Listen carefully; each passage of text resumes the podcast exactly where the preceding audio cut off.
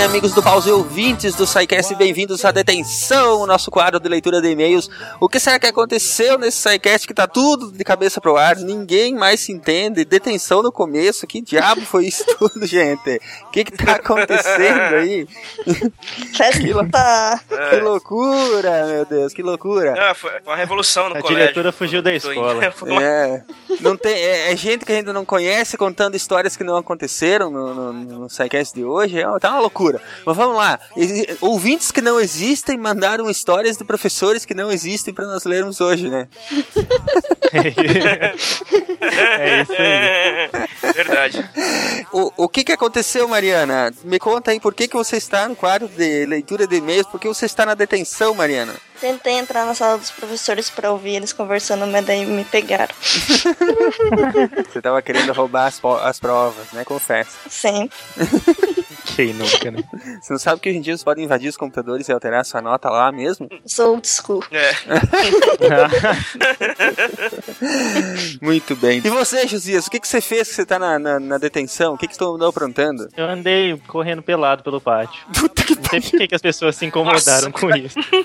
Meu Deus, cara. Não era o Marcelo que tinha, tinha mania de andar pelado? pô? Eu tava correndo pelado atrás do Marcelo. Mano, mas isso foi estranho. Não, não, atrás dele não. Tava atrás dele que eu vi. E você, Fenômeno, o que, que tu fez que tu, tu, tu veio parar na detenção? Trafiquei álcool pra escola. Era óbvio, né? Alguém tinha que trazer o, o abacaxi batizado. É, mas eu trouxe uma caixa, né? Tava, tava no, no, no todinho, né? Não, não, não, você tá entendendo. Eu trouxe uma caixa grande. Você, você acha que eu trouxe pra beber? Não, eu trouxe pra vender. Por isso que era tráfico mesmo. negócio. Tráfico mesmo. Então vamos lá. Vamos direto para os nossos e-mails. Então, ah, Mariana, vamos para o primeiro e-mail. You can't walk away now.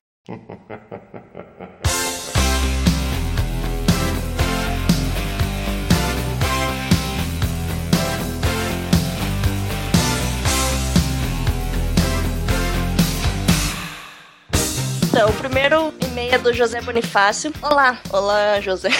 Sempre Olá. me preocupei em ensinar a pescar, ao invés de apenas dar o peixe. Graças a isso, fiquei com fama de instrutor que fala demais. Um belo dia, o gerente da escola de informática me chama para notificar que teve uma reclamação. Um aluno vem reclamar que tu fala demais na sala de aula, o que, que eu faço? Perguntei se havia outros casos e ele disse que era isolado. Então ele sugeriu ao, ao aluno que trocasse de turma. Uns dois meses depois, esse aluno veio conversar comigo. Cara, fui eu que reclamei com o gerente. Ele me colocou numa turma que o instrutor não explica quase nada. Sensação de dever cumprido. Toma essa, né? Quem mandou? Toma. Pra aprender a não ficar se queixando do Devarde. Muito bem, nosso querido ouvinte que não existe contou aí uma história que não existiu. E vamos ao próximo. É, Josias, fala pra nós aí o que aconteceu. You can't walk away now.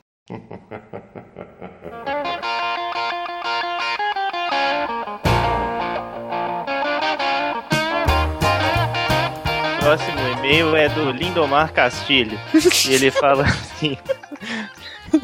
Ele fala assim. "Sim, Caudilho, tem um- Lindomar Caudilho. Caudilho, é. Sim, tem uma, mas é preciso que a minha identidade fique preservada por vários motivos que serão facilmente percebidos a seguir. Segue o caso. Vamos ver então. Lecionava na disciplina de projeto num curso de bacharelado e ficava responsável pela orientação de todos os TCCs. Uma vez que a instituição não dispunha de uma biblioteca minimamente equipada para a complexidade dos projetos, tampouco com computadores ou internet decente para a elaboração das monografias, Tava bem de Normal, instituição. Tava Ô, bem de instituição. Consegui negociar junto com a secretaria uma maneira de validar aulas à distância, onde os alunos me encaminhavam por e-mail as etapas de trabalho que estavam desenvolvendo nos dias em que faziam pesquisa de campo, ou simplesmente nos dias que estavam escrevendo seus projetos. Eu usava esses e-mails de relatório para validar as presenças nos dias específicos, impedindo assim que um aluno que tivesse deixado de comparecer à aula reprovasse por falta, desde que, claro, houvesse um posicionamento contínuo sobre o andamento do trabalho. Contudo, um dos alunos mandava relatórios muito parcos sobre o projeto, além de sempre no dia seguinte ao da falta. Embora eu validasse a presença, me preocupava que o empenho do mesmo não estivesse sendo realmente necessário para que desse conta do que tinha que fazer. Até que um dia eu realmente entendi o porquê desse empenho tão questionável. Aí tem. Sempre. Lá vem. Tava eu em sala, em sala, A saula. aula. Havia terminado alguns atendimentos e o restante já- da turma já havia dispersado. Quando entra uma mulher na sala que eu não conhecia. Furiosa, ela pede para ver a lista de presença para conferir as faltas do tal aluno. A princípio eu poderia simplesmente expulsá-la da sala, mas quando vi o próprio aluno na porta com o rabinho entre as pernas, assumi que estava com a concordância dele em expor a documentação. Bem, é claro que ele não tinha nenhuma falta no período que ela consultou. Ela agradeceu a atenção e saiu, com ele logo atrás. Na aula seguinte, claro, veio a explicação, já desnecessária nesse ponto. A esposa do dito cujo descobriu algumas indiscrições que o mesmo realizava. Alguma... Ó, ó o vocabulário. Algumas indiscrições. suspeitando que as idas à faculdade provavelmente não era exatamente o que ele estava fazendo. Veio conferir suas faltas e usaria isso como prova contra ele. Junto do pedido de desculpas dele e do agradecimento por eu não ter criado nenhum caso, veio o meu aviso de que, se ela voltasse a aparecer na faculdade, eu não hesitaria em mostrar todos os e-mails que ele enviou justificando as faltas. Bonito, né, doutor? Muito bonito, né? De fato, O bicho tava grampeando a esposa, né? Tio, cara. É. Ai, ai, ai. De fato, ela não apareceu, nem no dia da apresentação do trabalho dele, que foi aprovado com a nota mínima, já que, pelo visto, só começou de fato a ser feito após esse incidente. Incidente. É. É cada aluno também nesse mundo que eu vou ter que contar. então. Não, tem uns que são as figuras, viu? Pelo amor. Fenômeno, leia aí o, o e-mail do nosso próximo ouvinte que não existe. had enough and I want out! You can't walk away now.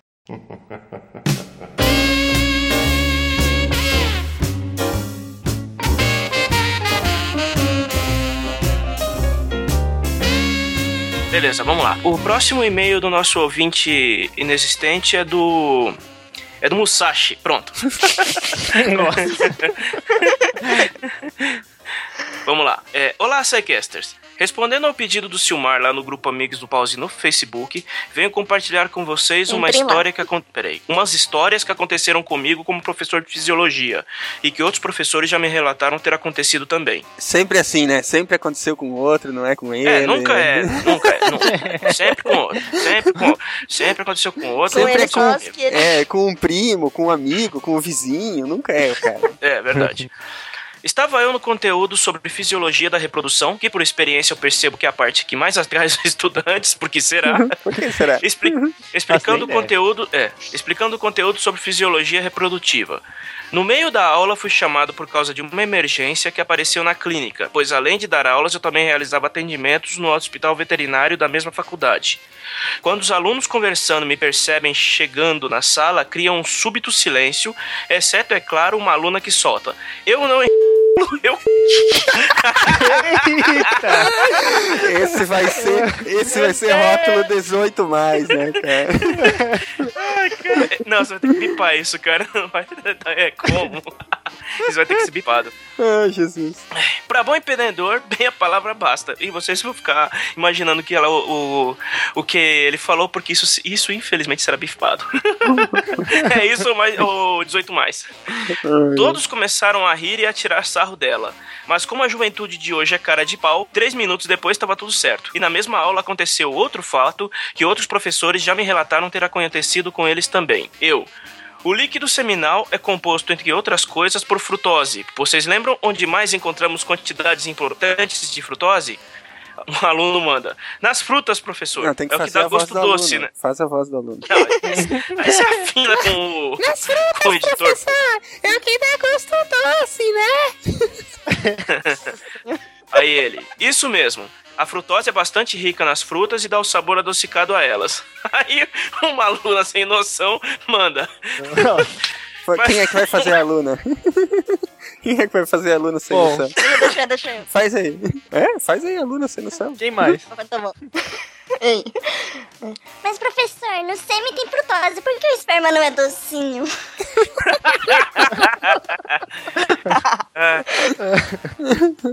Eu me segurando pra não rir, a turma já gargalhando e a aluna sem noção sem entender porque todos riam. Eu tive Mas que mandar. essa, essa é sem noção mesmo, né? Então, não sei te responder essa pergunta, pois nunca fiz nenhum teste organoléptico e espero nunca fazer. Mais, um, mais uma história ele conta. Uma vez, quando eu ainda era estudante do primeiro ano da faculdade, em uma aula de biologia celular, fizemos uma aula prática de coleta de células da mucosa da bochecha para serem observadas no microscópio. Uma das meninas coletou da própria bochecha e viu umas coisas se movendo ali e chamou os colegas de bancada para verem aquelas coisinhas se movendo. Coisinhas, hã? Ai, ai, ai. Ai, ai, ai. Medo. Então chamou o professor para saber se eram bactérias. Então o professor comenta e todos que estavam na bancada ouviram. Que estranho, por que tem espermatozoide nessa lâmina?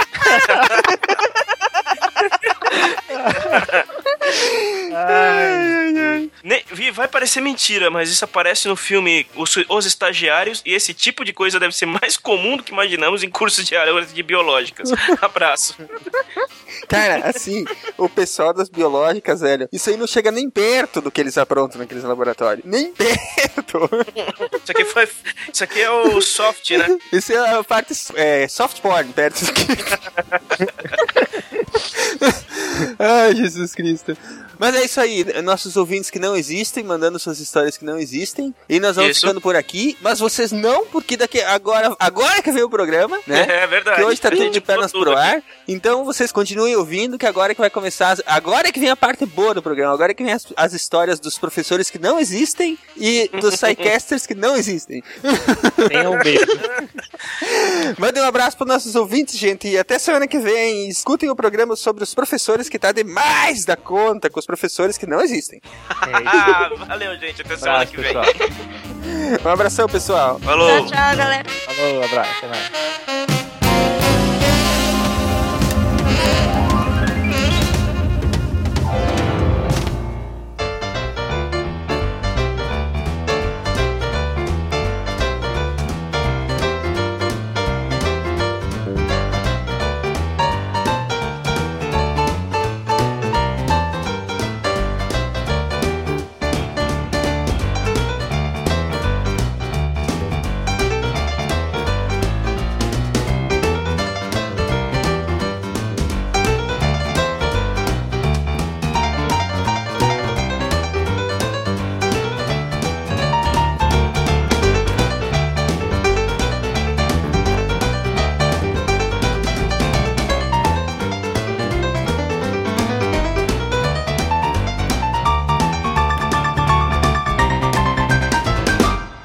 Atenção ouvintes do SciCast. O departamento de Vai Dar Merda avisa que todas as histórias a seguir são fictícias. Qualquer semelhança com fatos e versões do mundo real é mera coincidência.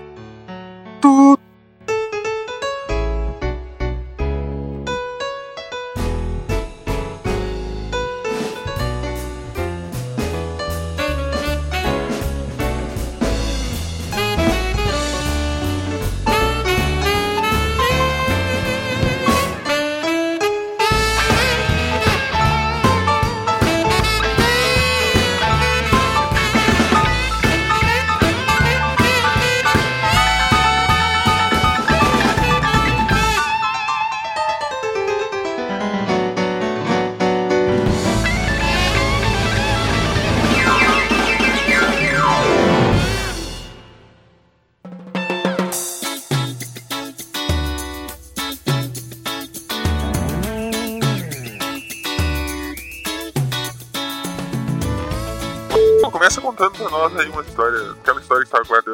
Pô, tem algumas, assim. Uma situação hipotética, né? Hipotética.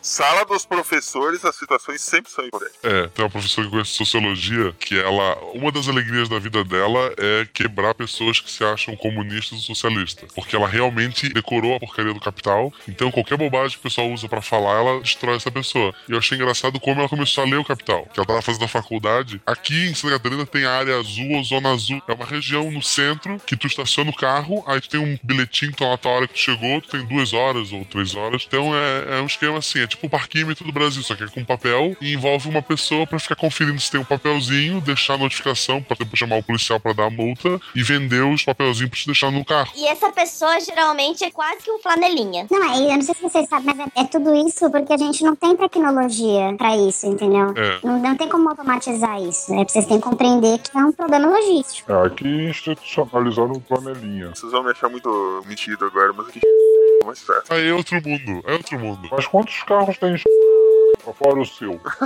Tem o seu da polícia, né? Que não anda, que é um Fusquinha 68 com um pneu que tá furado e não tem step. Tá, voltando. Daí aqui eles costumam contratar o pessoal que tá estudando, ou no ensino médio ou no superior. E ela tinha recém entrado na faculdade, e daí ela fazendo sociologia, aquela cabeça do contra o capitalismo e tal. Então ela ia trabalhar, ela vestia o uniforme, né? Tinha um uniformezinho azul. Ela se escondia e ficava lendo capital o dia todo, porque ela dizia, eu sou contra a multa, não quero dar multa pra ninguém. E ela ficou meses, sabe, recebendo o salário pra se esconder, porque cada pessoa era responsável por uma região, né? Então ninguém via ela, então ela se escondia, não dava multa pra ninguém, não fiscalizava ninguém e ficava lendo capital o tempo todo. E essa mulher hoje é professora. Alguém realmente leu o Capital. Eu estou estupefato com isso. E isso, isso é engraçado, como eu falei antes. Ela pega qualquer um que, que se senta socialista ou comunista, ela destrói a pessoa, porque ela chega a citar capítulo, sabe? Ela realmente leu várias vezes aquela porcaria. Ela deve ter uma vida muito triste. É, e o problema é que ela leu só aquela porcaria. Não leu mais nada. Não, é, não, não sei. Mas é divertido. É uma pessoa completamente maluca, assim, muito divertida. Oi. Vocês conseguem me ouvir? Estamos te ouvindo. Obrigada. Dá licença pra prof, pessoal. Deixa a prof passar. Senta aí, prof. Obrigada. Eu tô aqui embaixo. Não, esse é problema, ela já tá sentada. Nossa, obrigada. Tá me lembrando da minha professora de álgebra linear. Também era tudo assim, quando ela chegava, todo mundo era solícito. Não, professora, por favor, sente-se aqui. Na faculdade, a gente, ela tratava a gente como criança. Então, meus queridos, olha só. Vai fazer multiplicação de matrizes, queridos. Vocês têm que ver se o número de linhas de uma é igual ao número de colunas de outra. Vocês estão compreendendo? Aí todo mundo, sim, professora. Oh, não, é, eu ensino calorimetria utilizando exemplos de Hermes e Renato pros meus alunos, o que é muito mais legal. A minha esposa teve uma disciplina, acho que foi literatura uh, em estrangeiro, em inglês, que a professora ia de cosplay de Harry Potter, sabe? Com cachecol e roupa, e botava os bonequinhos na mesa, faculdade. E o placar de transas empatado em zero, né? Há muitos anos, pra ser melhor. Eu acho que sim. É, não, mas a pergunta que eu queria fazer, na verdade, era se as charretes em, em também usam paquímetro. Elas têm que pagar para estacionamento. Eu acho que seria uma atividade muito lucrativa. Elas usam e a gente não pode tirar elas, porque senão a gente iria deixar pessoas que recolhem o cocô do cavalo desempregado. Claro, claro, claro. Não, não pode tirar a charrete porque todo mundo ia ficar a pé, né? Exatamente. Filho da puta. Ia falir o sistema de transporte municipal. Não, acho tão engraçado ver vocês que devem ter histórias lindas e maravilhosas, incríveis, fantásticas. Eu só peguei lixo. É, eu também. Não, você não pegou no colégio estadual no Rio, meu querido. Dentro de uma favela. Não, eu tenho amor à vida. Eu cheguei um dia, fui designado pro colégio. Aí eu cheguei, tinha 60 alunos. Média normal, 60 alunos, metade da lousa pichada, cadeira quebrada. É, desses 60, quantos eram alfabetizados? Não, peraí, não é assim que funciona. Calma aí. É, são todos alfabetizados. Se eles sabem ler e escrever, é outra história. Oficialmente são alfabetizados. Aí eu cheguei lá, bom dia. O pessoal quase se matando lá. Bom dia. Qual é a cadeira que tá mais quebrada? Essa aqui peguei e joguei contra a parede.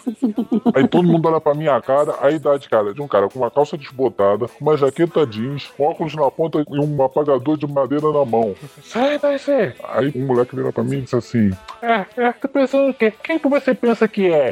Eu sou o pior ser da face da terra. Eu sou nefasto. Eu vim das profundezas. Eu sou um mestre. Eu mando aqui. Eu sou, eu Sentem-se! Aí todo mundo começou a sentar. Por pena do maluco. Aí um puxou um canivete pra mim. Eu falei assim, Olha só, cara, você puxou um canivete pra mim. Pô, ok, eu te dou dois conselhos. Um, que você tenha disposição pra usar isso. Segundo, que saiba usar. Partir pra dentro. O professor de matemática que vinha passando pelo corredor viu primeiro o canivete voar pela porta. O segundo foi saiu eu arrastando o moleque e levando pra secretaria. Lugar maravilhoso, vocês iam adorar. Ai, professor, Que é? essa prova tá muito difícil. Tá difícil pra quem não estudou. Ai, professor, que maldade!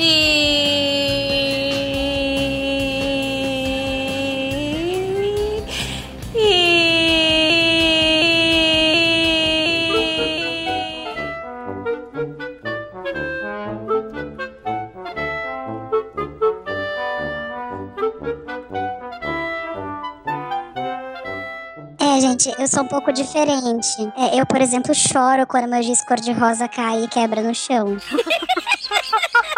É sério. Ô, na TPM, isso é uma coisa horrível. É, eu sei. Uma vez eu tava na porta da sala dos professores, eu tô vendo uma professorinha novinha, né? Ainda toda com aqueles ideais do Paulo Freire. Com aquela formação. Aí toda com a patinha entrando, e eu tô todo mal ajambrado, barba por fazer. Aí eu vejo ela saindo chorando. Falei, caraca, os alunos fizeram merda. Cheguei lá, entrei, chutei a porta. O que foi que vocês fizeram? Hã? Tá maluco? O que foi que vocês fizeram com a professora? Que professora? A professora. A professora que entrou aqui saiu chorando. Ah, aquela dona que entrou aqui? Ué, ela é professora? Ela chegou, olhou pra gente aqui e saiu correndo. Você não quer aluna. É traumatizante. Que é, meu contato no Twitter até fala: Rio de Janeiro não é pra fracos. Eu tenho que estar preparado psicologicamente. É, não, é, de verdade, quando eu comecei a dar aula, assim, eu me formei na faculdade, fiz o mestrado, e aí eu voltei pra São Paulo. E, enfim, a minha profissão, digamos que as pessoas não contratam muito, né, assim, porque se professora e tal. Cheguei em maio, então nenhum lugar tava contratando, consegui uma escola pra dar aula. Tudo bem. Só que, assim, é bem esse ideal de Paulo Freire, sabe? Não vou mudar a vida deles, eu vou regá-los com conhecimento, sabe? Regá-los com conhecimento. Regalas é comprometedor, viu? Não, até o dia que você descobre que o poder corrompe, até mesmo o poder dentro de uma sala de aula, entendeu? E aí você se vê gritando: quem manda aqui sou eu! Quem manda nessa porra sou eu! Na verdade, você não manda, mas você tenta se enganar. Sim, não, mas é, teve uma vez, na- no último ano da faculdade, eu era monitora de estatística para engenharias e para ciências ambientais, e eu também, na época que eu tinha uns quatro empregos, você lembra dessa época? Ah, lembro. E era triste. E aí eu também dava aula de inglês numa escola. Mas Você era rica. Com quatro empregos? Eu tinha quatro empregos. Mais que o pai do Cris. Dando aula em quatro lugares, você era riquíssima, ganhava muito bem. Não, um emprego era estágio de iniciação científica, assim, voluntário. O outro emprego era estágio obrigatório numa empresa de consultoria ambiental para pegar meu diploma. E os outros dois empregos eram pagos. Mas enfim, aí eu tava muito cansada naquele dia. Eu tava na semana de defender minha monografia. Com essa eh, rotina, tinha algum dia que tu não tava cansada? Não. Aí eu lembro que eu cheguei assim, eu tinha que dar aula pra umas crianças de tipo 12 anos. E as crianças estavam tacando terror, mas assim, de uma maneira absurda.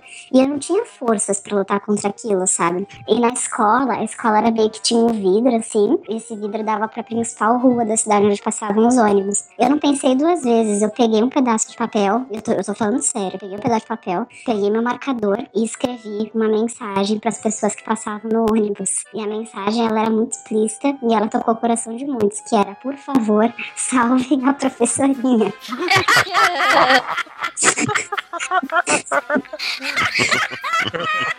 Olha, eu juro pra você, aquele foi um dia que eu pensei, meu, essa vida não é pra mim, não dá mais. Aí no dia seguinte acordei pensei, ah, mas eles até que são queridos, né? Por quê? Porque eu sou trouxa. Porque pra você ser professor, você ser trouxa. O nome disso é Estocolmo. Ela tá lá refém, acabou.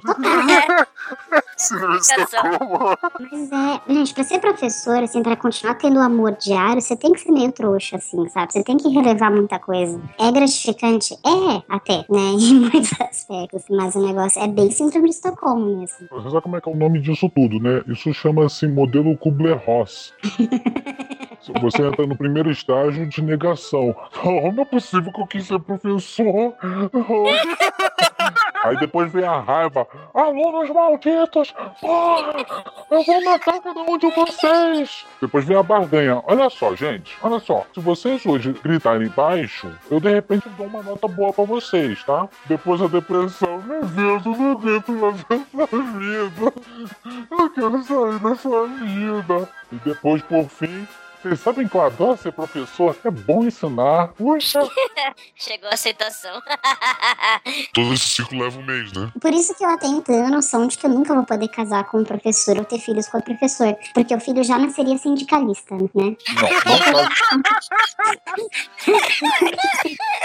É o caso da minha filha. Atenção, não casem com o professor. Primeira coisa que acontece quando você casa com o professor, ele vai te ensinar tudo que ele sabe. Tudo. Uhum. Mesmo quando você não quer saber, ele vai te ensinar. Casa com um professor da sua área, que senão não vai dar certo. Não, aqui eu, casei com a professora de português, inglês e sou formado em geografia. E quantas vezes ela te corrige por dia? Ela, ela já desistiu há muito tempo.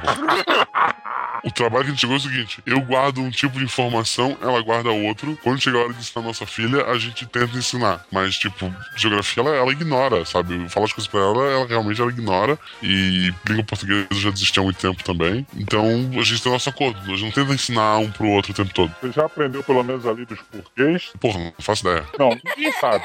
Eu ponho um PQ pra não errar. Só professor de português sabe as regras dos porquês. Ninguém mais sabe. Ah, eu sei. Não, você não sabe. Você pensa que você sabe.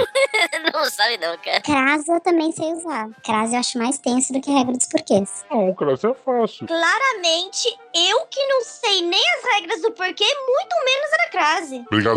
Abraço. Crase é moleza, é só botar no masculino. Se o A virou AL, tem crase. É, exato. Crase é fácil. Gente, eu aprendi a usar mais e mais faz tipo, sei lá, gente, seis meses. Aí entra, aí entra aquele sketch do Ronald Golias. Pra, se vocês sabem de quem eu tô falando, é porque vocês são velhos. Então, aquele diz assim que é o mas, mas, mais e mais. Eu vou até a padaria, mas eu volto logo. É verdade. Dois mais dois é igual a quatro. Elas são muito más. É beleza aprender isso. Eu aprendi mais isso com o Ronald Golias do que com a professora de português, mas tudo bem. É verdade. É verdade. É como o português. O português tem certas coisas. A palavra mans, mans, mais e mais. O pessoal usa, aí vou lá mais, eu vou lá manso, eu vou. Não! Cada uma tem um sentido. Por exemplo, eu ia lá. Mas eu não vou mais. Agora, dois mais dois é quatro. Aquelas mulheres são más. Como, como também. Então é mãos, mais e más.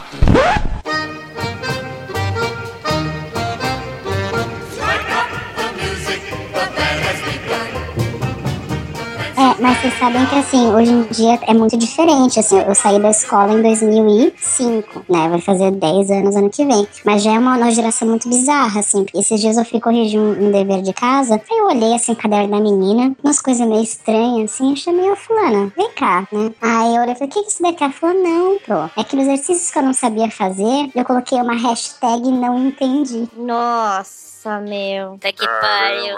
Aí tu escreveu RT do lado, né? É, hashtag. E tava realmente uma hashtag não entendi. Eu falei, caralho, né, cara? O que que tá acontecendo com esse mundo? Mas é criativo isso aí, cara. Eu achei interessante. Ah, mano, que criativo o quê? Para, velho. Eu daria um pontinho assim pela criatividade. É, um ponto porque ela sabe escrever o nome dela. É, hoje em dia é raro aí escrever o nome certinho. É, nas minhas provas, assim, tipo, eu sempre faço exercício de vestibular e eles têm que justificar porque eles escolheram aquela resposta. Aí o menino virou e falou assim, ó, escolhi porque chutei.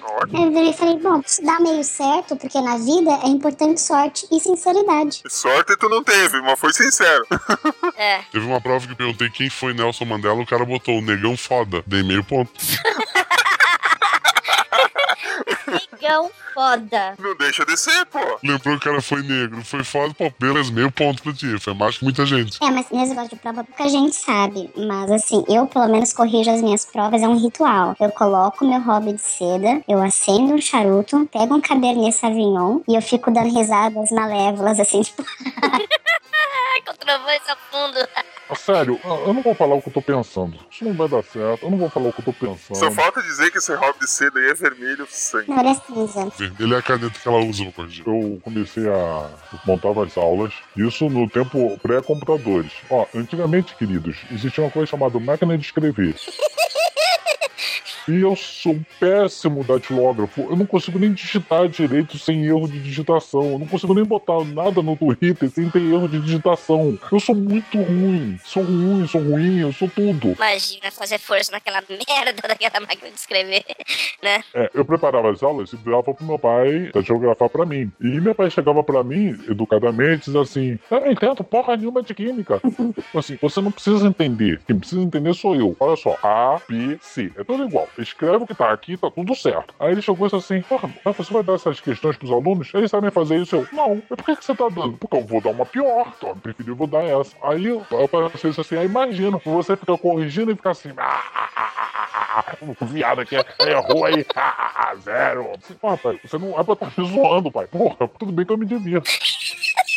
Ah, não, é um momento de diversão. Dá um desgosto foda, que você se sente inútil. É, você coloca, tipo, coisa básica, né, de ciências, que era corpo, matéria, objeto. Aí o cara botou objeto, talba de pizza. Talba. Um L, T-A-L-B-A.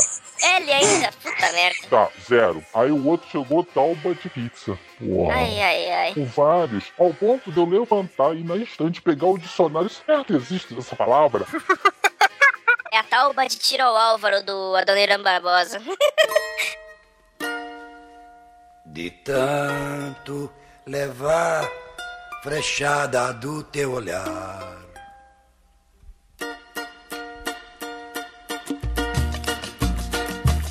De tanto levar frechada do teu olhar, meu peito até parece, sabe o que? Tábua de tiro ao Álvaro, não tem mais onde furar. Não tem mais. De tanto levar Tem uma que. Não, mas o talba dele era com U. O cara escreveu talba com L. Era com U, era com U, realmente. O cara me escreveu saúde com C cedilha. Eu rasurei aquilo com tanta força que eu rasguei o trabalho. Juro. Teve uma menina tão delicadinha, fez a letra bem desenhada, um arabesco linda. Canetinha colorida. Não, era azul, eu exigi azul. Senão vinha com glitter e tudo. Eu não consegui ler nada. Você tá rindo que você já pegou alguma assim, né? Não, meu, aí que tá. Eu tô rindo porque eu era o oposto disso. Gente, vocês me conhecem, pelo amor de Deus, eu sou nerdona. Minhas folhas, comparada com as outras meninas da sala, era horrível. Eles faziam estrela, florzinho, caramba. Eu tinha uma caneta azul e uma vermelha. E às vezes, com sorte, uma roxa, quando a minha mãe comprava ela pra mim. A estrela fazia estrela. É, pouca gente sabe, mas toda vez que a gente vai corrigir um trabalho ou uma prova com caneta com glitter, você sai dali praticamente uma stripper, né? Que aquela merda cola na tua mão, cola no teu rosto, cola em todo é, gente. Total verdade. Só falta colocar um pole dance na sala dos professores, né? Eu, eu corrigia a prova na sala, os alunos falavam, professor, o professor tá brilhando. Mas uma coisa é verdade, ó, eu corrigi poucas provas, mas eu sempre usava uma caneta mais chamativa, mais brilhante possível pra corrigir. Fazia flor, quando eu gostava de alguma resposta, eu desenhei uma florzinha. Mas assim, eu não corrigi muitas provas. Aí eu coloco carinha feliz. Eu coloco. Nossa senhora, mano. Já aconteceu de uma mãe, eu tava indo pra sala, uma mãe veio me parar assim, ah, tu xingou meu filho. Aí eu, porra, tentei puxar pela memória, né, quando eu fiz isso. Ela, meu filho falou que tu o tempo todo fica chamando ele de criatura. Aí eu olhei pra ela assim, querida, tem o criador que é Deus, tem a criatura que só que ele criou. Apelar pra Deus é, é open baixo. Seu filho é Deus? Aí ela me olhou assim, meio assustada. Seu filho é Deus? Não, não, sei não, então ele é criatura como todos nós. Onde eu o ofendi? E depois passou assim, pô, realmente me... ainda bem que eu lembrei disso agora, porque quando eu falei criatura, eu queria ofender aquele filho da puta mesmo.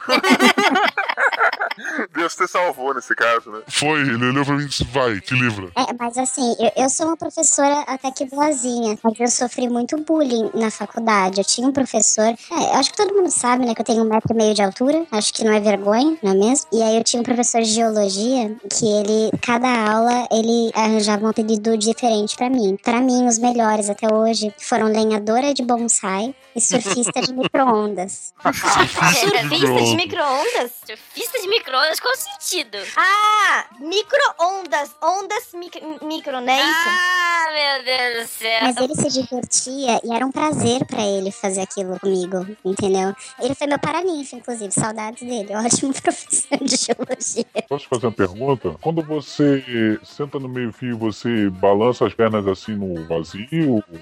Filho da puta. Para de tratar mal os convidados. São miseráveis. Não. Gente, te- teve um que foi ela que me ensinou. Ela pinta rodapé, né? Isso, é, também, são várias profissões alternativas. E ela tem um déficit horizontal. É, eu tenho déficit horizontal, é vertical, vertical. Você nunca tentou entrar em nada por cota? Tipo, por ser minúscula? Não dá pra fazer isso, né? Não, infelizmente, eu já tentei entrar em montanhas russas que eu não pude, né? Isso já. Não, mas se ela bater em alguém, ela entra com menor infratora. Numa manifestação de professora, pode gritar pra polícia: Eu sou menor, eu sou menor. É, Tribunal de Pequenas Causas. Mas, gente, eu fui comprar cerveja e cigarro esses dias e o cara do bar, era tipo 11 da noite, ele virou pra mim e falou: Cadê seu RG? Aí peguei, tirei da bolsa, mostrei pra ele. Ele ficou fazendo as contas, né? 89 menos 2014. e opa! Quase teve um AVC. Foi 25. Ele olhou pra mim e falou: Ô, você tá conservada, hein? Puta que pariu, cara. Tu ganhou uma cantada de brinde. Vocês falam alto demais. Vamos apagar a claridade. Vamos pegar o livro aí na página de. É... Pega uma página aí que vocês quiserem. Alguém fecha a janela, por favor.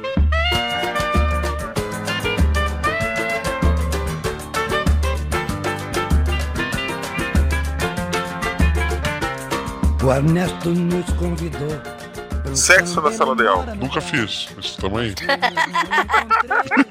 Olha, eu já fiz. Oi? Eu? Não, que foi? Ah, Alô? Opa, hackers. Oi? Oi? Alô? Hackers, hackers. Chulete, tá Opa. gravado.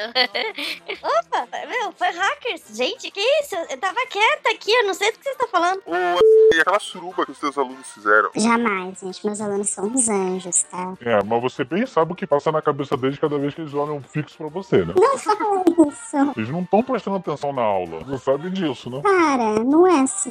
Eles estão vendo como é que ela consegue alcançar o quadro. É. Os teus alunos perguntam se não vai usar a parte de cima do quadro, não? Não, eles reclamam que eu não uso a parte de cima do quadro. E eles ficam dizendo, "Não, Bru, escreve mais pra si. Vocês são um bando de filho da puta mesmo, essa molecada. Eu trabalhei num colégio que a professora de biologia era baixa. A minha aula era sempre antes da dela. Aí um dia, quando eu cheguei, tinha um recado no quadro. Distinto professor. Por favor, cada vez que o senhor deixar o quadro, por favor, lembre-se que a professora de biologia tem uma deficiência vertical e ela tem que ficar dando pulinhos para poder apagar todo o seu quadro. Eu sofro disso. Aí o que foi que eu fiz? Passei a usar só a metade de cima. E ela ainda pedi ajuda aos alunos, os quando os alunos não ajudavam não a apagar. Professora, não tô enxergando aqui, dá pra escrever mais alto? Gente, quem tava contando uma história de suruba e de sexo na sala? Eu quero saber. Ah, Eu lembro uma, eu lembro uma que nunca aconteceu, mas a diretora de, de um colégio que eu nunca trabalhei, ela contava que quando ela era coordenadora ainda, ela recebeu uma denúncia que alguns alunos da oitava série tinham matado aula para ir pra casa de um outro colega que ia estar vazia a casa, que eles iam se pegar, né? A coordenadora foi se meter, foi lá na casa, Ah, não acredito. perto do colégio, foi ela e uma outra professora, e daí bateram na casa, na, na porta, assim, tipo, ah, eu sei que vocês estão aí, não sei o quê. Aí saíram três casais da oitava série e um menino da sexta série. Aí o menino já, ela disse, pô, os da oitava série a gente entende, né? O que, que tu tava fazendo aqui? Aí o menino, eu tava botando a música só.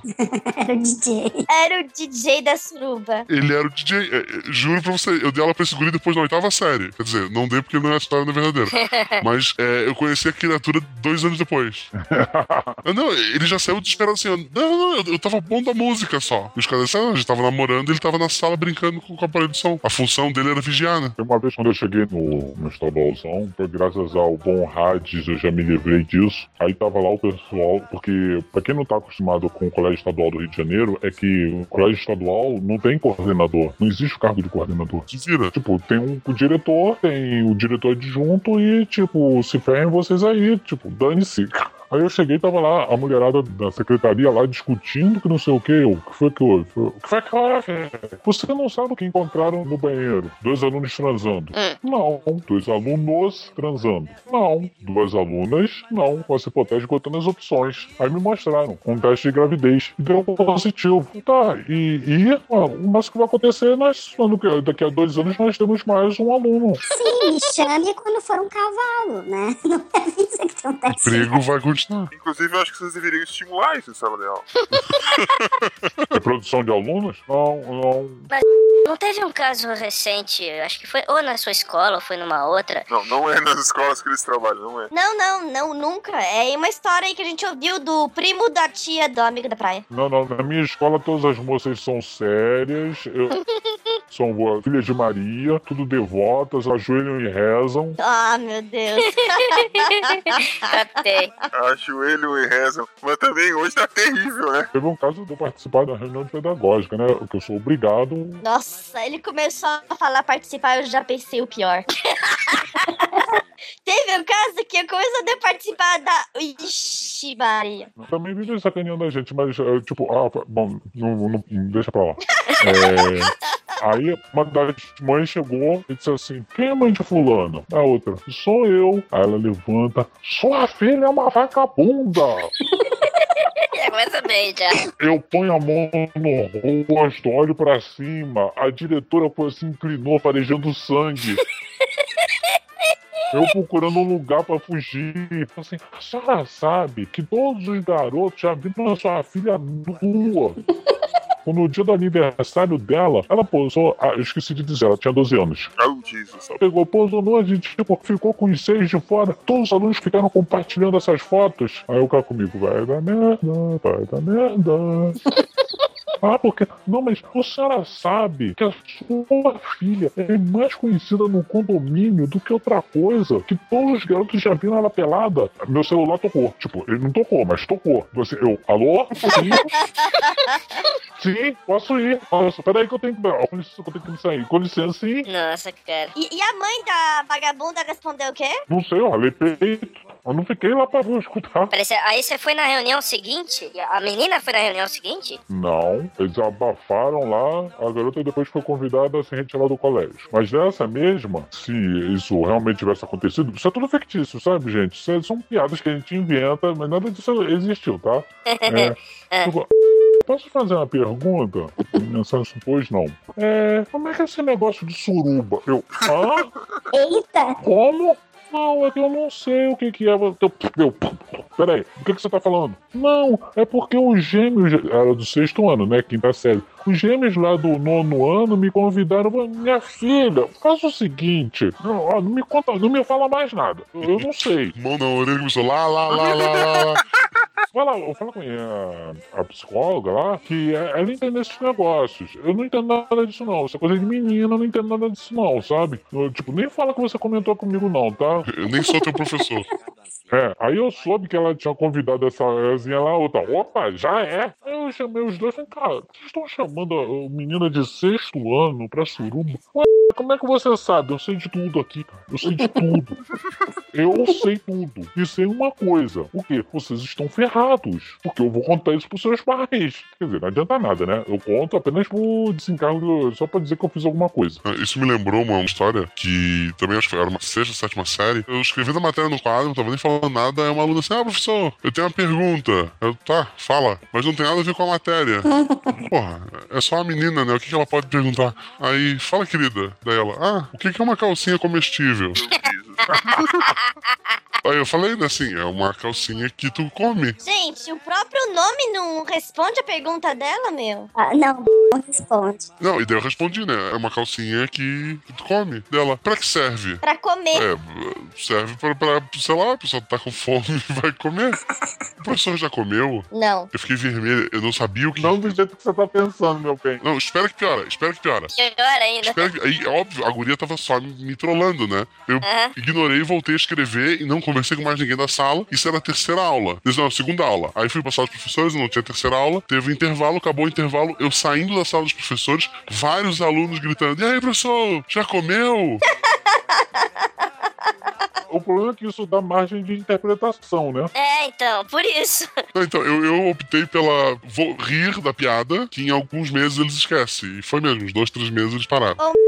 Teus alunos sabem que você grava? Os meus alunos descobriram meu podcast. É porque esses alunos, quer dizer, que não existiram, né? É da época que eu dava aula em outra cidade. Pra mim, eu não pretendo voltar lá, então tranquilo. Então, quando eu comecei a dar aula, eu bloqueei meu Twitter, né? Eu achei que era uma atitude sábia da minha parte bloquear o meu Twitter. Sim, você é mais sabe que eu e o Mas eles descobriram meu podcast. E eles vieram mega assim, nossa, pô, mas a senhora é muito inteligente, não sei o quê. blá. Eles começaram a me respeitar por conta do podcast. Porra, isso teus alunos, meus amigos viam no Twitter falar, cara, eu, eu não sabia que tu entende de alguma coisa que não videogame. Assim, pô, que legal, hein? de alguma da puta. Você entende de alguma coisa. A maioria dos meus amigos, sim, pessoal que tá na faculdade, já terminou, tá em mestrado, os caras achavam que eu era só um imbecil que dava aula. É, pessoal, agora uma, uma pergunta séria. E, e bullying, assim, de maneira geral, vocês já sofreram de alunos, assim? Na verdade, eu era da equipe que fazia bullying com os alunos. Eu não era um professor muito bom.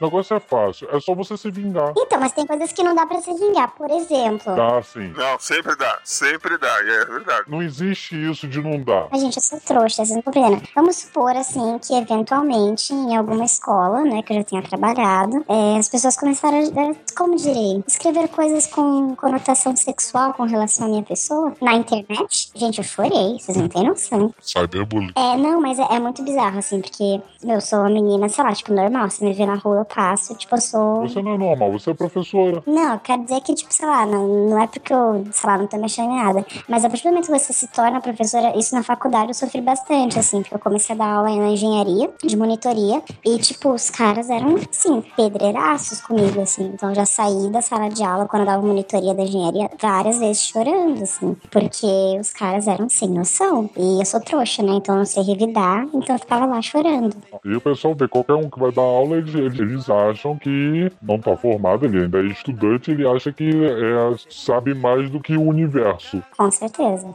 O cara chegou e disse assim, mas você que vai dar aula pra gente? Não. Aí eu, não, não, não, eu já estou dando aula. Olha só, você tem duas alternativas. Ou você presta atenção no que eu tô ensinando, ou não presta atenção. Só que eu vou cobrar a matéria na prova. É justo. Mas por que, que você tá dando aula pra gente? Cara, porque olha só, tá vendo o seu professor oficial? Porque o outro professor deixou pra eu dar aula, né? Eu não era professor. Com certeza. Famoso estágio de docência que dura três meses. Porque o professor acha que vocês são extremamente idiotas, estúpidos, ignorantes, burros e totalmente avessos de qualquer eh, relação social. Então ele deixou pra eu fazer isso. Porque eu sou um praticamente um sociopata. Eu sou um maníaco, cara. Tipo, eu não dou a mínima pra vocês. Eu sinceramente espero que vocês estejam reprovados. Pra vocês continuarem aqui e eu ficar rindo da cara de vocês quando eu estiver com o meu diploma.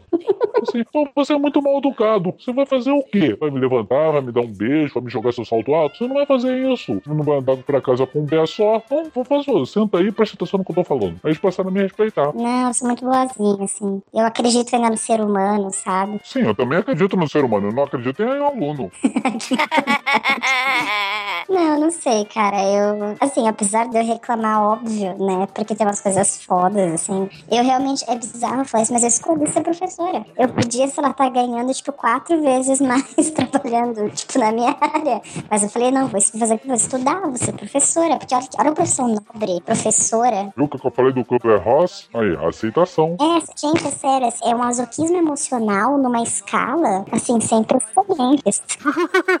Masoquismo emocional. É, mas é bem por aí mesmo, cara. É, pra Estocolmo não, é, não, não demora muito, não. Porque mesmo sofrendo, mesmo bastando, gosta daquilo, não tem jeito. Eu, eu dizia que eu não ia sair da sala de aula, que eu amava aquilo, e saí. Hoje tô, não pretendo voltar tão cedo. Não, eu dou aula segunda, sábado e domingo. Eu juro pra você, eu sinto falta dos meus alunos. Meu Deus do céu, a síndrome de Estocolmo chegou no ponto máximo. Não, tá muito forte, tá muito forte. né? É que aquele negócio, né? Eu não tenho namorado, né? Moro sozinha, só que eu sinto saudade de quem? Dos meus alunos, porque eles estão ali me dando bom dia.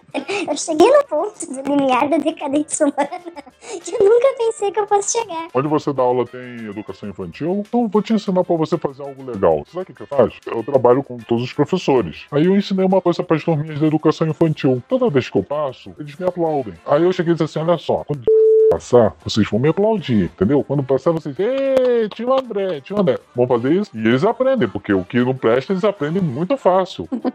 Tudo bem, isso tem um problema que as pessoas ficam com vontade de me matar cada vez que elas veem isso acontece. Mas é legal, tipo, massageia o ego. Mas é, é, é interessante, assim, sei lá. É uma coisa que deve ser bacana. Então no ensino médio me odeiam. Não, o ensino médio gosta de mim, de maneira geral. Eu acho, assim. Eu espero. Quer dizer, eu não espero, porque eu já, já passei da fase de esperar que alguém goste de mim.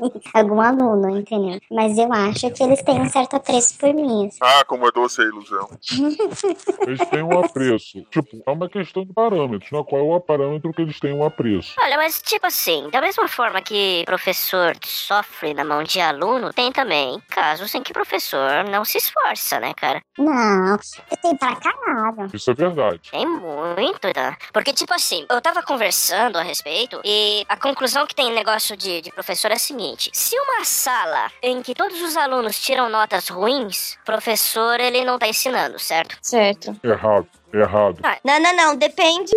Você não pode levar isso, porque, por exemplo, uma coisa que a minha Andrea perguntou quando eu falei que tinha 60 alunos, se eles eram alfabetizados. Muitos deles, tipo, passaram porque passaram por aprovação automática ou pelas mágicas das médias lá, que o cara é aprovado de qualquer jeito. E a sua turma toda não acompanha. Às vezes não é porque o aluno não quer estudar, mas porque falta base para ele. Há o caso de maus professores? Sim, com certeza. E eu briguei muito no estadualzão onde eu tava por causa disso. Por quê? O cara faz o concurso e se baseia no fato porque eu ganho pouco e, tipo, não quero saber. Aí o argumento que eu dizia era o seguinte: tá, mas quando você fez o concurso, lindinho, você sabia qual era o salário. Então não é desculpa. Exato. Há maus professores também, mas não pode levar como uma regra que o mau desempenho do aluno em sala de aula é por causa do mau professor. Não, tem muitos fatores. Não tem como ter uma regra clara sobre o porquê disso acontecer. Não há uma explicação definitiva. Depende de muitos fatores. Não, eu já tive aluno que já chegou pra mim, tipo, na época da faculdade, assim. Ele falou, ah, então, eu, tipo, não consegui fazer as coisas que você me passou, não sei o quê, porque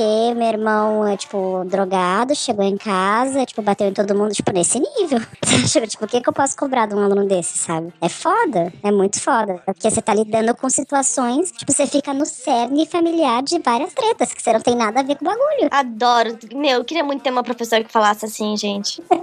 Você fica no cerne de várias tretas, você não tem nada a ver com o bagulho. Nossa, professora, você é minha ídola. Sabe o que é? Quem deu aula em colégio público sabe que ou você fala o jargão do aluno, ou ele não te entende. Não entende, não entende. Então, irmão, a parada é bizarra, cara. Se você não aprende isso daqui, ó, longa a parada toda, irmão. Porra, como é que tu vai ficar, cara? O negócio não vai ficar. O bagulho vai ficar doido, cara. Tu tem que aprender a parada aqui, pô. Você tem que falar a linguagem desse, senão ele não te entende. Ué, é o que aqui a gente diz, que você tira a pessoa da favela, mas não tira a favela de dentro da pessoa. Boa tarde, gente, tudo bem? Então hoje vocês vão discutir aí em grupos é, tema livre. Tá, vocês escolhem. Tema livre? É, tema livre. Professor! Caguei, caguei.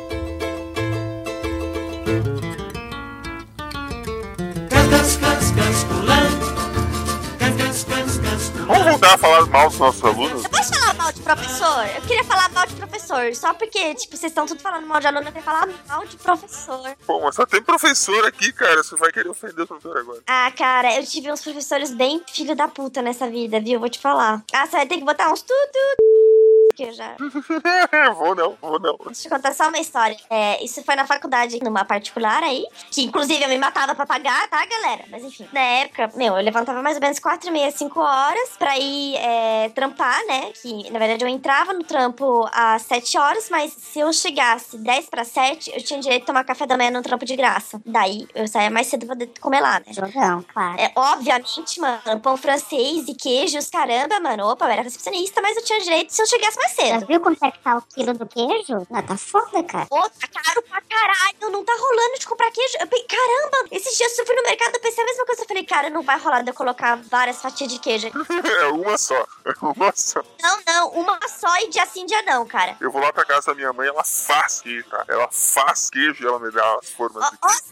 Ostentação, ostentação. Fale mal agora de morar no interior. Fale, fale, continue falando aí. Seus recalcados, seus malditos recalcados. Pra registro, eu odeio queijo, não como. Come salame, come salame. Salame, sim, sim. Pô, salame é de rico, velho. Eu já tô no nível que, assim, se eu vejo o cara na fila do salame no mercado, eu já encosto pra ver se é solteiro ou não. Porque As piadas com salame vão ser assim, o nível. Eles não estão entendendo. O quilo do salame é 57 reais. Por favor, vamos pensar bem nessa história, porque o salame é muito caro. Enfim, pra voltar na história, né, que eu estava contando, é, eu, eu entrava muito cedo e eu saía da faculdade é, 11h30, se não me engano. E eu chegava em casa super tarde, tá bom, enfim. Não porra nenhuma e tinha pouquíssimo tempo de estudar. Eu fazia as provas e, bom, eu sou nerd pra caralho. Acima de tudo, eu fui bem na faculdade pelas simples porra que eu tava pagando essa porra. Então, nem fudendo que eu ia mal. Eu absorvia cada segundo que dava pra absorver daquela merda. Então, eu ia bem nas provas. Eu e mais uma outra menina, a gente sempre era uma das primeiras da sala e tal, não sei o que, eu estudava. E eu fazia par com ela nas provas. Tinha umas- algumas provas eram de dupla. E sempre começo de semestre, sabe? O professor dá uma ou duas provinhas de dupla, depois é que ele mete o pau. Aí, meu, eu fazia as provas com ela, a gente sempre ia bem. E aí, uma professora que me odiava, porque eu cochilava nas aulas dela, uma vez ela escreveu. Ela escreveu na prova. Eu tenho essa prova guardada até hoje. É, a gente tirou 10, né, na prova. Ela, ela falou assim: espero que esse resultado refleta o trabalho das duas. E, tipo, sublinhou as duas umas 10 vezes, assim. Velho, é muita filha da putagem. Eu tinha um professor na faculdade que ele era consultor da NASA, inclusive. É, não vou citar nomes, né? Mas era uma disciplina que, assim, entravam 40 pessoas na faculdade e 20 já existiam no primeiro ano, né? Porque achava que era só surfar e ir pra praia. Claro. Claro, aí, não que não seja, claro que não, mas enfim. Aí, a segunda metade ficava. Então, assim, dos 40 que entraram, a gente se formou em 10. Na turma do cara tinha 50 alunos. Tinha gente que tava há dois anos, dependendo só daquela matéria que só era ofertada no segundo semestre, pra se formar. E aí, o cara, ele era uma pessoa, assim, sensacional. E aí, um dia, ele começava assim, a prova dele, a aula dele. É que Deus, se ele existisse, ia tirar 8 na minha prova. Eu tiro 9. Boa. Vocês, vocês já sabem que eles vão tirar, eles vão reprovar. Parece aquele vídeo do Parafernália que a, a professora diz assim: tá vendo esse choro? É Einstein fazendo a minha prova. Estão ouvindo esse choro ao longe? É Einstein tentando fazer a minha prova. É, é bem isso. Aí ele virou uma vez, não foi na minha, na minha turma, não foi na turma da menina que morava comigo na época. Uma coitada, uma menina, depois da primeira prova, tava tristíssima, né? Todo mundo tirava dois, três, assim, se matando. E aí ela virou inocentemente perguntou: Ah, professor, tem como você passar um trabalhinho pra gente? Disse que o professor viu pra ela assim: trabalhinho? Você tá achando que isso daqui é o quê? Que isso daqui é curso de gastronomia do Senac? Isso daqui é oceanografia na Universidade Federal do Rio Grande. Você quer trabalhinho? Você vai pro Senai. E, tipo, começou a esculachar a menina, assim, na frente de todo mundo. Aí, tá, uma pessoa, um ser humano muito maravilhoso, né? E eu, uma pessoa muito inteligente, o que, que eu fiz? Eu deixei um crédito que eu precisava pra me formar na mão de uma disciplina optativa desse cara, né? Porque eu sou muito inteligente. Demais, pelo jeito. Não, demais. Parabéns, parabéns. Ótima tática. Aí chegou no final, e o cara virou assim e me reprovou por três décimos. Aí eu, puta que pariu. né? E era Nossa. no semestre seguinte, eu não queria fazer disciplina nenhuma. Mas eu tinha que fazer uma que era obrigatória, que era o estágio. E eu falei, puta que pariu, né? Que bosta, vou ter que fazer outra disciplina e tal. Aí eu mandei e-mail pra ele assim, professor, eu reprovei por três décimos, meu, uma disciplina optativa, sabe? Por três décimos, não sei o que. Tem como você me passar um trabalho, alguma coisa, né? Não sei o que. Ai, ai. Aí ele virou e falou: Não, não se preocupa porque tem mais pessoas na sua situação. O cara reprovou metade da turma por menos de meio ponto, uma optativa. Ele fez a gente refazer o exame e, tipo, tirar até cinco. Tipo, você refazia o exame e você tirava até cinco, que era a média com o exame da faculdade. Peguei, refiz, não sei o quê. Mas assim, o cara era um puta professor? Era. Não vou falar que não era. Mas é o tipo de coisa assim: como que você vai mensurar o conhecimento de três décimos? É complicado. Quando eu tive que fazer as, aquelas tristezas, aquelas pragas de pedagogia, que eu fiz licenciatura também. E eu não fiz, graças a Deus. Você não perdeu nada. Aí eu tinha psicologia da educação. Beleza, psicologia da educação, deve ser algo interessante, né? Aí a mulher falando do feto. Eu falei, caralho, eu vou dar aula de química pra um feto. Não, primeiro foi o melhor dia, foi logo o primeiro, que eu vi 103 alunos. 100 eram mulheres, 3 homens. Sim. Eu, pô, le- que eram todas as licenciaturas e mais pedagogia. Eu falei, pô, legal. No primeiro dia eu consegui carona. Opa. No segundo, eu já cheguei logo me apresentando. Oi, bom dia, meu nome é. Eu faço química, você faz o quê? Aí lá pelas tantas, quando eu não ficava falando besteira lá, eu ficava dormindo. Isso começou a me incomodar. Sério, isso me incomodava muito. O que, tipo, é desrespeitoso você dormir na sala do professor, o professor dando aula. Aí o que, que eu fazia? Eu passei a não ir mais pra aula. Eu chegava, dava presença e ia embora. E eu ia assistir aula de cálculo, ia pro laboratório, ficar lá brincando lá com os meus reagentes. E eu era tão bom aluno, pra vocês terem uma ideia, que a prova era numa quinta-feira, eu cheguei lá na sexta. Eu não sabia que dia era a prova. Moral da história. Eu fiz a segunda chamada. Tirei 9,5. E eu não estudei. Quando eu sabia o que, que eu, eu cheguei, ah, o que a professora tá ensinando? O que, que ela, qual a opinião dela? É tal. Eu botei lá. A opinião dela, eu tirei 9,5. Juro, tirei 9,5. Não, Eu era um péssimo aluno na parte de pedagogia. A professora de didática, eh, havia um ódio declarado entre nós. Era uma questão de compatibilidade de gênios. Ela me detestava e eu odiava ela. Mas assim, quem não te odeia? Minha esposa. Isso é o que tu pensa. Eu acho que ela que tem mais motivos. Minha filha. Principalmente quando ela vai pedir alguma coisa. Você sabe que eu falo isso de zoeira, né? Eu ia falar sua filha, mas você também faz ela passar bastante na sua mão, viu? Não, tudo bem. Eu, tipo, não ganha de graça. Porque é manipuladora. Afinal, ela tinha que puxar pra alguém, né? É claro. É. Isso ela puxou da mãe, não é minha. Acho muito assim. Pô, vamos ver o Transformer? Tá, vamos. Mas com uma condição. Você tem que citar o primeiro cântico dos Lusíadas. O que é Lusíadas? Não sei, procura aí. Ó, tem um instante aí. Tipo, se viram. E ela descobriu, fez, ela citou. Mas o meu avô era assim, por isso que com 13 anos eu tive que ler Simone de Beauvoir. Gente, se eu sou desse jeitinho, não é toa. Teve uma vez que ela, ela chegou, ah, a professora passou um trabalho sobre por que, que o Rio Negro e Solimões não se misturam, por que, que as águas não se misturam. Eu, ah, e o que, que você quer que eu faça? Você pode me ajudar? Posso. O computador tá aqui. Tem computador, tem livros. Tipo, se vira aí. Depois ela chega, pô, rapaz, sacanagem. Pô, o senhor tinha colocado uma postagem no seu blog, pô, falando sobre isso. Aí eu, sim. E por que, que você não me deu? Ué, você descobriu como? Pesquisando na internet. Viu? Viu? Cumpriu o papel. Aqui é terrorismo puro. Eu acho justo. Uma, eu tava contando para uns alunos uma vez como que eu fazia pra fazer trabalho na minha época. Que o meu avô tinha uma biblioteca em casa com, tipo, várias enciclopédias. Então, o que, que eu tinha que fazer? Isso porque eu tinha sorte de ter enciclopédia em casa. Eu não tinha que ir pra uma biblioteca pública. Ia lá, pegava o tomo de índices, ia lá, pesquisava. Ah, então tá. Tá em tal, tá tal volume, página tal. Ia lá, pegava tal volume, página tal. Copiava, numa folha de almaço, não sei o quê. Eles nossa, pro, mas é muito trabalho isso. Como que você quer que eu faça isso daqui? E não sei o quê. E blá blá blá, e blá blá. Por isso que ele se chama trabalho. É, vocês têm o Google, sabe? O Google à sua disposição. Se eu tivesse o Google na minha época da escola, eu já tinha o Lobby aos 25 anos. O outro chegou pra mim, eu pedi um trabalho. Eu gosto de pedir trabalhos mediante o conteúdo que eu ensino e eu peço algo que seja alguma aplicação prática, com conteúdo baseado naquilo. Aí eu tava dando funções nitrogenadas e pedi um trabalho. Eu quero nitro explosivo. Uhum. Beleza. Aí eu. Expectativa. O cara vai falar sobre TNT, RDX, vai botar as reações de nitração. Realidade. Explosivo. Definição. Explosivo é aquilo que explode. Bacana, bacana. Caramba, viu? Aí eu, pô, tá. O único que eu fez é o trabalho que tinha duas páginas, sendo que ele usou fonte tamanho 24. Aff, Maria. Fonte tamanho 24. O outro, eu adorei esse trabalho. Aí ele colocou os links. Cara, que link é esse? Ué, é só você clicar que chega no trabalho. Nossa, velho. Eu, tá bonitão. E aí o que, é que eu vou fazer? Aí o próximo trabalho que eu pedir, você vai botar link google.com, tudo que eu precisar tá lá, zero. É. Você não pode me dar zero, não só faço como já dei. Eu vou falar com a minha mãe, falar com a sua mãe, com o seu pai, com o que você quiser. Ai, caramba, é fogo. Eu falei, tá, vocês têm todo o conhecimento. Antigamente eu tinha que ir pra biblioteca pública, o pessoal lidar com Barça, conhecer do que, que vocês estão reclamando. Ah, gente, gente, antigamente não podia reclamar. Se eu reclamasse na minha casa, mãe, a professora não falava assim, é porque você não estudou, estuda mais, menina. Tá ali, ó, o livro, ó, vai ralar.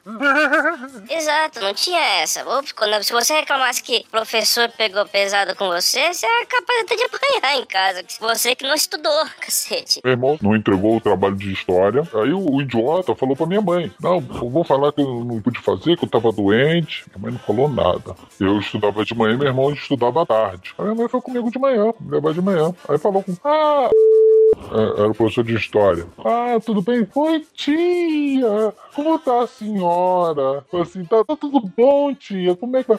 Ela disse, "Ó, ó, minha mãe, olha só, o meu filho vai chegar aqui de tarde, vai dizer pra você que não fez o trabalho, porque tava doente, tava com isso, ele vai inventar alguma desculpa. Não acredita, ele não fez porque ele é um vagabundo, pode dar zero pra ele. A professora de geografia olhou-se assim, em todos os meus anos de magistério, é a primeira vez que eu vejo uma mãe mandar dar zero pro filho. Aí o idiota foi lá, de tarde, e contou uma história, aquela história triste, algo tipo novela mexicana. Meu irmão faz um maior teatro, né? O professor deixou, depois ele falou assim, olha só, querido, a sua mãe já me falou, que você não fez achando até zero. Aí chegou meu irmão, pô, mãe, toda mãe defende o filho. Falei assim, minha mãe, cala a boca, você tá com sorte que eu não vou quebrar sua cara. Tá certo. Meu, tá certa. Assim, ó, minha mãe sempre me defendeu quando, né, se acontecer alguma coisa errada. Mas se ela visse que era folga minha, mas ela, meu, na hora ela fala assim: você tá achando que eu tô me matando pra te dar escola? Pra você me fazer passar vergonha com essas notas? Mas você tá muito equivocada. Nossa, mas eu ia pro quarto estudar na hora. Tanto é que não- eu nem, nem tentava ser mais esperta que ela, porque eu já sabia que ia sobrar pro meu lado. Gente, eu vou contar pra vocês como que era a entrega do boletim na minha casa, tá? A senhora, minha mãe, coitada, né? Trabalhava muito, não tinha tempo de ir na reunião. Quem era meu avô, né? E meu avô pegava, chegava o boletim, aí esperava. Eu já, tava, já sabia que o negócio ia feder, né?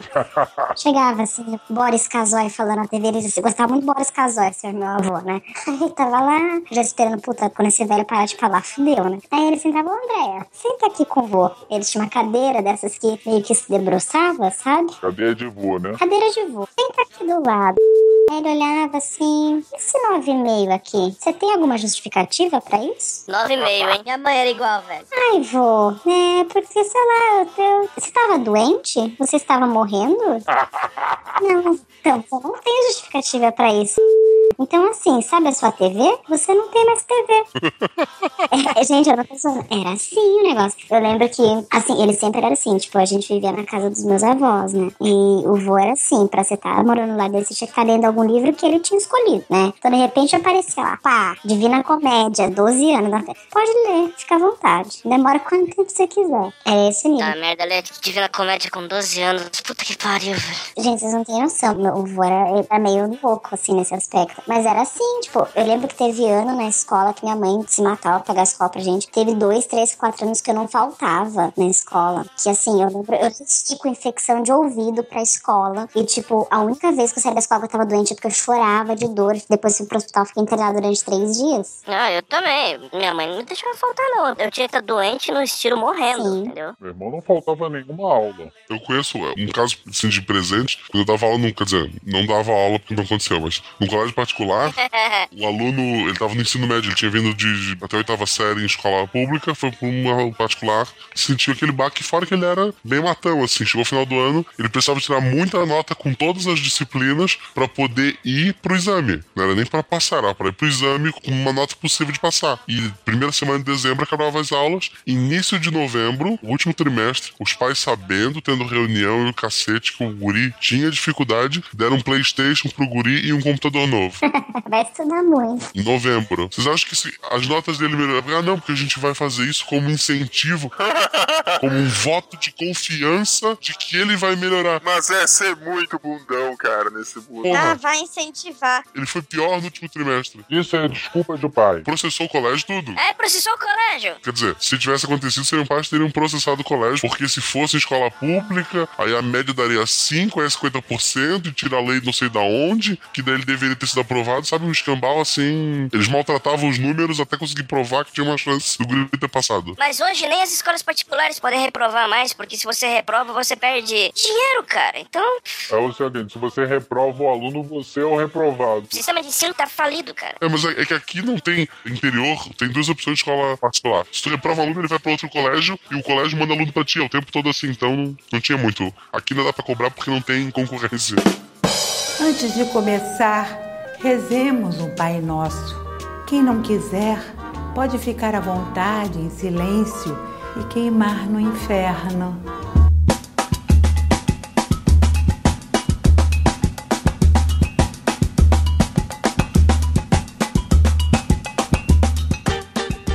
Parar de falar de história de derrota e vamos falar dos engraçados.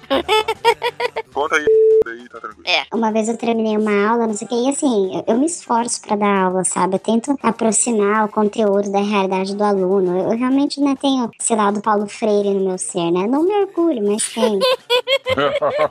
Aí o menino virou assim pra mim no final da aula e falou assim: Ô, professora, posso falar com a senhora? Falei, claro, né? Ele assim: para eu ser igual ao David Guetta, eu preciso saber isso. Ah, velho. Preciso. Puta que pariu. Amigo, você precisa nascer de novo e nascer rico, porque só assim, meu filho. Porque eu quero ser igual a David Guetta. Porque assim, se não precisar, eu não vou estudar. Aí a outra muito boa também foi quando eu terminei uma aula, né? Virei e falei: E aí, galera, né? O que, que vocês acham? Não sei o que. Aí o menino levantou assim a mão. Ah, professora, eu acho que é supletivo ano que vem, né? eu acho que é supletivo ano que vem. Ah, legal, bacana. Ai, meu Deus do céu. Só coisa que nos faz feliz. Mas menos ele tem um plano. É, né? Mas assim, eu vou confessar pra vocês que eu, foi como eu falei antes, é todo um coisa emocional, entendeu? Porque no final vale a pena, entendeu? Eu fico feliz, assim, de dar aula, de ensinar as pessoas. Pra mim, sei lá, se uma pessoa, uma pessoa aceitar, eu já vou ficar feliz. Eu acho que já é um lucro muito grande. Conta aí. Ah, eu tenho uma professora que deu aula pra mim no- na, na faculdade, que ela já era senhorinha, mas reza a lenda que ela já foi novinha, né? E quando ela começou a dar aula, ela conta que ela foi dar aula num colégio do prefeitura, desse colégio de periferia, e daí na primeira semana dela de aula como professora, ela pediu pros alunos sentarem, todo mundo foi sentando aos pouquinhos, foi aquela luta, e sobrou um menino em pé. E ele corria de um lado pro outro e puxava o cabelo das meninas, e não parava, não parava, não parava. Chegou um ponto que ela perdeu a cabeça, ela segurou o guri pelo braço e jogou ele na cadeira. Daí o guri arregalou o olho, a turma arregalou o olho, ela assim, ah, fiz merda, né? Mas o guri ficou quieto, ela deu aula dela tal. Dia seguinte, ela entra em sala, a diretora vem na porta e fala: Olha, tem uma irmã de um aluno que quer falar contigo lá na, na minha sala. Se tu puder ir lá, eu fico com os teus alunos. Ela já gelou, né? Assim, porra, irmã de um aluno. Aí ela chegou lá, entrou na sala da, da diretora, uma negona, assim, sabe, 3x3, gigante, gigante, assim. Aí ela já chegou se explicando, né? Assim, ah, pelo amor de Deus, foi sem querer, não sei o que. A guria bateu na mesa assim, ó. Foi tu que bateu no meu irmão? Daí ela, não, não é bem assim. Pois fez bem. Aquilo é vagabundo igual o pai dele. Chegou em casa e me contou, já dele outra na orelha. Se incomodar de novo, pode bater e me avisa que eu quero bater também. Puta merda, velho. Já conhecia a freguesia, né, cara? Diz ela que esse menino hoje é professor, tá? Nossa. Você chama. O bandeiro me falou. Não seja bobo, não se escracha.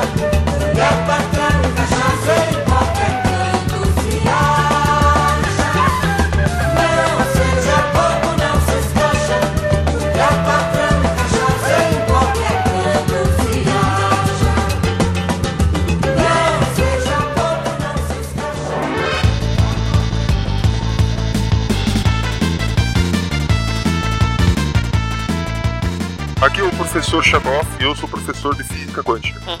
Oi, aqui é a professora Mel e eu vou dar aula de programação pra vocês. Ah, São orientada ao quê? Isso. é, aqui é a professora Helena e o pai da Maria Joaquina vai doar sangue pro pai do Cirilo, sim.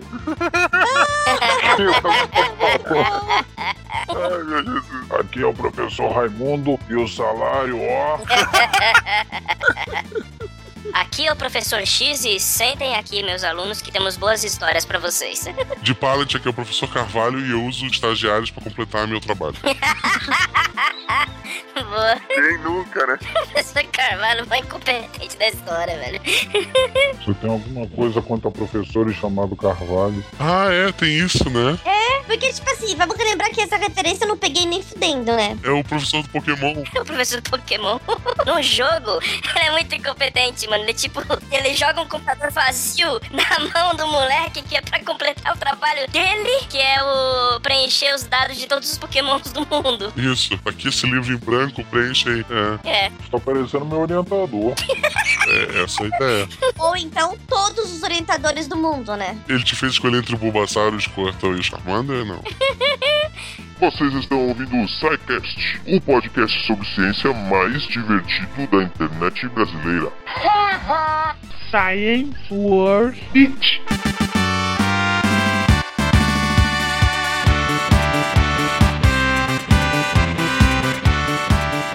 Certeza vai ter alguma coisa de negativa a falar sobre a Disney. Vocês vão ver. Eu gosto da Disney. Não pode ser, você não gosta de nada. Eu gosto de vocês. Ah, mas é mentira. Essa. É claro que eu gosto. Isso aí é amor recolhido. Eu não falo com quem eu não gosto. Ah, bom, é, bom, é verdade. Isso não deixa de ser verdade. Você avisa isso pro Guaxinim.